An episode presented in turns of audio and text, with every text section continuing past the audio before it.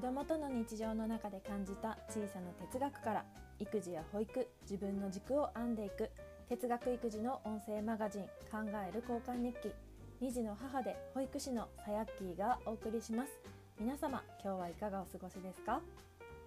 えー、2021年もあと少しで終わってしまうということで来週の27日月曜日がこの「考える交換日記の」えー、今年最後の配信となりますね。何を話そうかちょっと今からね考えておきたいと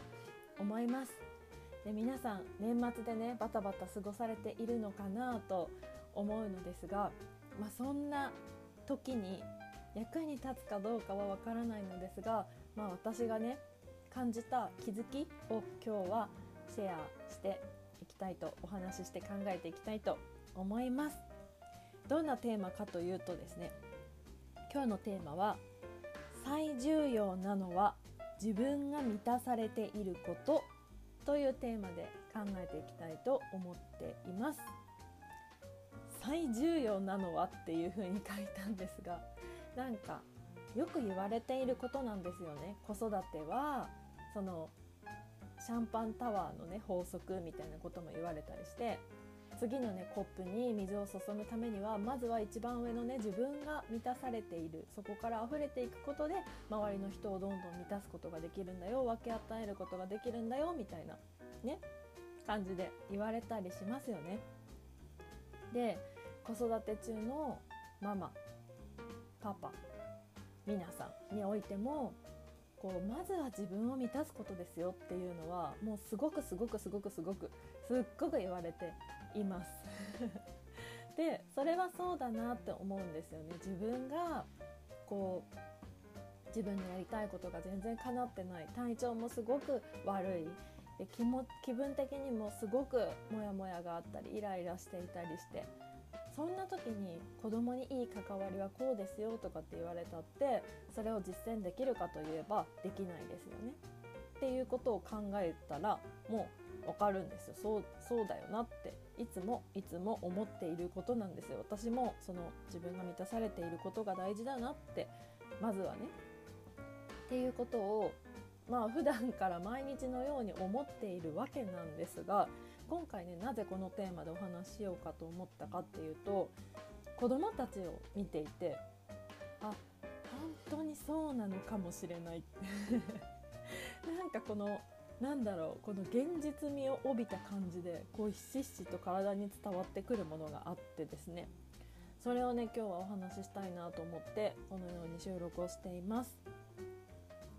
最近ねあのうちの娘は小学校2年生でお姉ちゃん。で、えー、下の子は、えーと、3歳の男の子なんですね。で5歳年が離れているんですがもう3歳の子もさいっぱい喋れるようになっていろんな言葉とかも理解できるようになってきたからなおさらなのかもしれないんですがすっごく喧嘩するんですよ。本当に毎日毎日喧嘩していてですね。もう本当にうちにいてあの私が家にいて旦那は仕事みたいな時に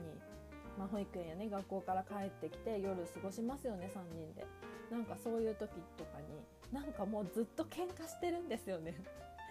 なんか帰ってきて遊ぶにしてもどこかちょっとなんか水道で手を洗うとかそそんなこと一つにしてもお風呂入るにしても寝るにしてもご飯食べるにしても全部喧嘩するんですよね。一回一回のその行為で。でも私もさ気分がそんなに悪くなかった時でもそんな風にその都度都度喧嘩されるともう私も聞いてる方も嫌になってくるしそんなことしなきゃいいのになんでそんなことわざわざするのとかなんでそんななんか無意味なライバル視は何なのみたいな。例えばだって階段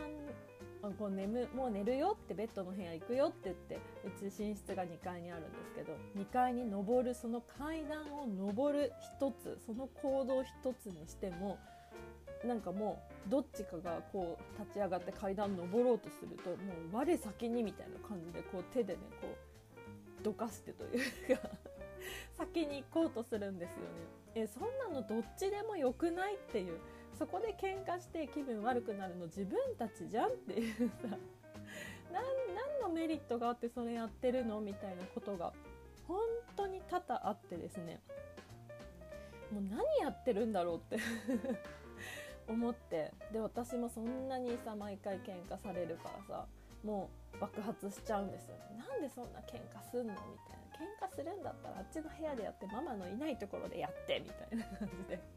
怒ったりもするんですよね。ママまで気分が悪くなるからみたいな感じでね。でそんな毎日だったんですが先日土日のねお休みに土曜日、まあ、旦那は仕事だったので私と娘と息子と3人で久しぶりにね映画を見に行ってきたんですよ。ディズニーのアニメのね映画を見に行ってきたんですね。それは前々から娘が見たいなとかって言ってたのでじゃあ行こうかっていうことで見てきました。で映画を見てで、うん、とその後、まあちょっと買い物をしてで、まあ、ご飯もね食べてでその後うちに帰ってきてえー、っとお散歩に行きたい走りたいみたいなことを言っていたのでじゃあお散歩に行こうかっていうことでそれもね3人で久しぶりにねあのお散歩をして自転車に乗ってねお散歩をしに行ってきてでも夜はもうくたくただったんですよ私も久しぶりになんかそんなに丸一日フルでなんかこう遊んだって感じだったのですごく疲れてもうくたくただったんですね。で、まあ、くたくたになりながらも晩ご飯を作ってお風呂も入らなくちゃって準備したりしてで夜寝る前ぐらいになってあれ？ってふと気づいたことがありました。今日うちに帰ってきてからっていうかうちに帰ってくる前もだけど喧嘩してないなって思ったんですよ。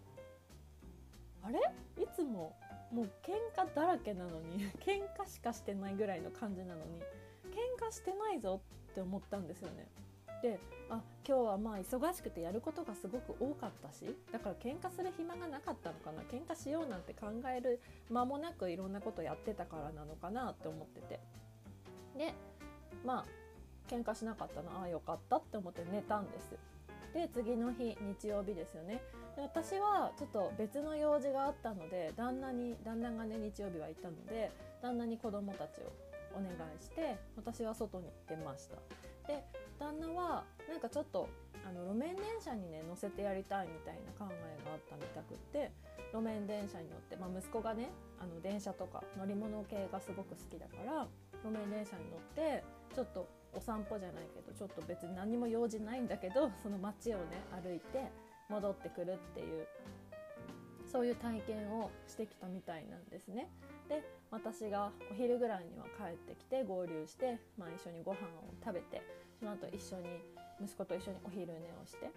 まあ、子供、えっと娘とパパはなんか自分の好きなゲームとかをして過ごしてでなんかふっと夜になったんですがあれ？ってまた気づいたんですよ。今日も喧嘩してないぞって思って。でね2日間通して喧嘩しなかったんです2人とも。夜まで。でなんかあそっかと。この子たちがその日頃から映画見たいなとか電車に乗りたいなとかこんなことしたいなとか思っていたことがこの2日間ですごく叶ってすごく楽しい土日だったんだすごく楽しい2日間だったんだって思ってでそれって子どもたち自身の心が気持ちが満たされているっていうことじゃないですか、まあ、心だけじゃなくてももしかして身体的なね体的なところもすごく運動して動いて満たされたのかもしれないですけれどとにかくその自分自身が満たされたっていうことじゃないですか。でもう本当に本当に自分自身が満たされるとこんなに外になんかこう優しい気持ちを向けれるものなんだとかその自分が満たされているとそもそも相手に対してなんか「何くそ!」とか「僕が先に行くんだ!」とかそういうトゲトゲした感情がもしかしたらあまり湧いてこないのかもしれないって思ってそのイライラの予防じゃないですけどイライラが起こってから対処するのって難しいですよねもう起こってしまってるので。だけどイライラを予防するためにそうやって普段から満たしておく。自分の気持ちを満たす。子供の気持ちを満たすっていうことで子供がけん満たされて喧嘩しなくなりそしたら私のイライラも減りそしたらもう家族ハッピーみたいな。もう気持ちよく寝れるみたいな。なんかその循環っていいなって思って。でそんなこと分かってるんですよ。もう自分が満たされてこそ相手に優しくできるよとか何か与えられるよとかまずは自分の自分を満たすことだよってもう本当に耳が痛くなるほど言われていることだし自分でも分かっていたことだったんだけど改めてその自分に対してじゃなくて子供たちが満たされることでこんなにも喧嘩しないんだっていうことを目の当たりにしてあ本当に満たされるっていうことってめっちゃ大事なんだなって 思いました。なんかすごく悩んだりするじゃないですか。悩みとかイライラとかあったりして自己嫌悪とかさいろいろお母さんってあるじゃないですか。いろいろ抱えて。だけどそれの予防のためには子どもたちの気持ちを満たすことよりもまず自分を満たすっていうことで何か好循環がね生まれていくんじゃないかなっていうことを改めて改めて強く感じたよっていう今日はお話です。皆さんはそんな風に体感として感じたことがありますでしょうか？というわけで今日の考える交換日記はここまでになります。今日の回は Spotify、Podcast、YouTube でも同じ内容を配信しています。ぜひお好きなプラットフォームで一緒に哲学育児を楽しみましょう。お便りは概要欄にある LINE のトーク画面からご感想をいただけると嬉しいです。それでは今日も最後まで聞いてくださりありがとうございました。